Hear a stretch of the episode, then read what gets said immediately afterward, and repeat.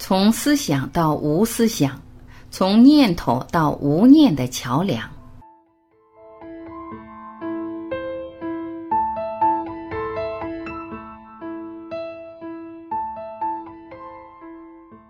第一个技巧，将焦点集中于舌头，舌头中间，嘴巴微微的张开，好像你正要讲话一样，不是闭嘴，而是好像你正要讲话一样微微张开，不是像你讲话的时候，而是像你正要讲话的时候一样，然后将念头保持在舌头的中间，你将会有一种非常奇怪的感觉。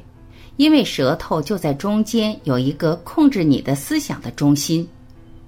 如果你突然间变得警觉，并且将焦点放在上面，你的想法就会停止。将焦点放在上面，就好像你的整个念头都跑到舌头上，就在它的中间，让嘴巴微微的张开，好像你正要讲话一样。然后要集中念头，好像念头不在头部一样。要感觉它，好像念头是在舌头上，在舌头的中间。舌头上有讲话的中心，而想法就是讲话。当你在思考时，你是在做什么呢？你是在内在讲话。你可以不在内在讲话而想任何事情吗？你单独一人，没有在对任何人讲话，你正在思考。当你思考时，你是在做什么呢？你是在内在讲话，在对自己讲，念头也摄入其中。下一次，当你在思考时，要注意去感觉你的舌头，你正在震动，就好像你在对别人讲话一样，然后再去感觉它。你可以感觉到那些震动被集中在中间，它们从中间出现，然后扩散到整个舌头。思考就是内在的讲话。如果你可以把全部的意识念头放到舌头的中央，思考就会停止。所以，那些一直在练习寂静的人，只是在练习不讲话。如果你停止外在的讲话，那么你就会非常深刻的觉知于内在的讲话。而如果你花上一个月、两个月，或一年的时间保持完全的寂静，不讲话，你会觉得你的舌头在剧烈的震动着。你现在没有这种感觉，是因为你继续在讲话，然后震动就被释放了。但是即使是现在，如果你停止讲话，而且在思考当中变得有意识，你就会感觉到你的舌头有一点点震动。将你的舌头完全停下来。然后试着去思考，你将无法思考。将你的舌头完全停下来，好像它已经冻结了，不要让它移动。然后你就无法思考，你的中心点就在中间，所以要把你的念头放在那里。嘴巴微微的张开，将念头保持在舌头的中间，或者在气息静静的进入时，去感觉那呵呵的声音。第二个技巧，在气息静静的进入时，去感觉那呵呵的声音。使用第一个技巧，你的思想会停止，你会感觉到一种内在的坚硬，好像你已经变成了固体。当思想不在的时候，你就变得无法移动。思想就是内在的移动，而当思想不在时，你就变得无法移动，你变成了永恒的一部分。它只是看起来会移动，但是它是无法移动的，或者保持不动的。在无思想当中，你就变成了永恒不移的一部分。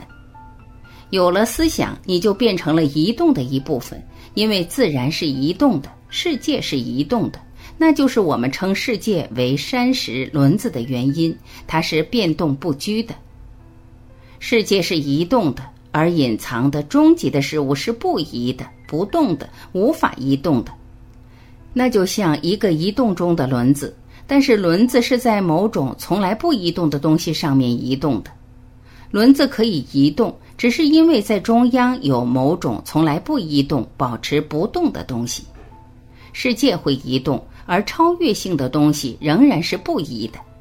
如果你的思想停止了，突然间你会被丢到另一个世界。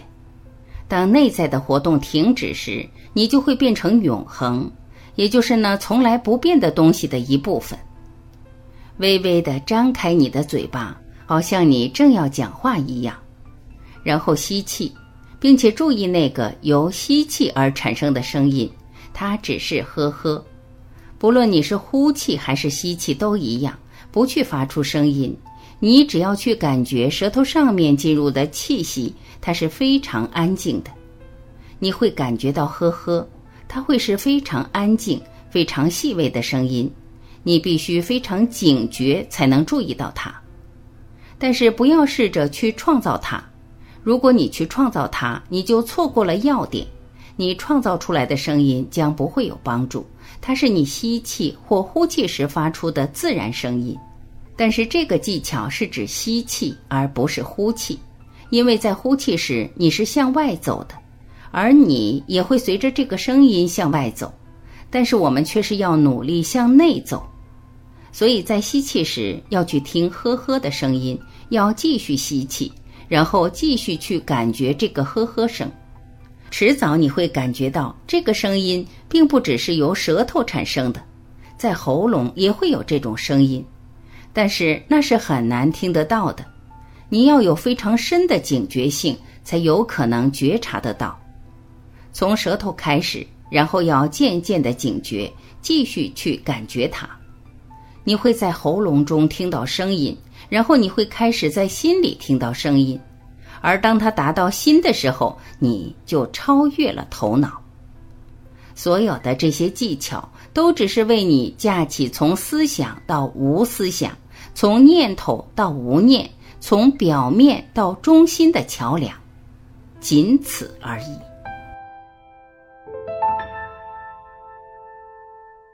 感谢聆听。我是晚琪，今天我们就到这里，明天再会。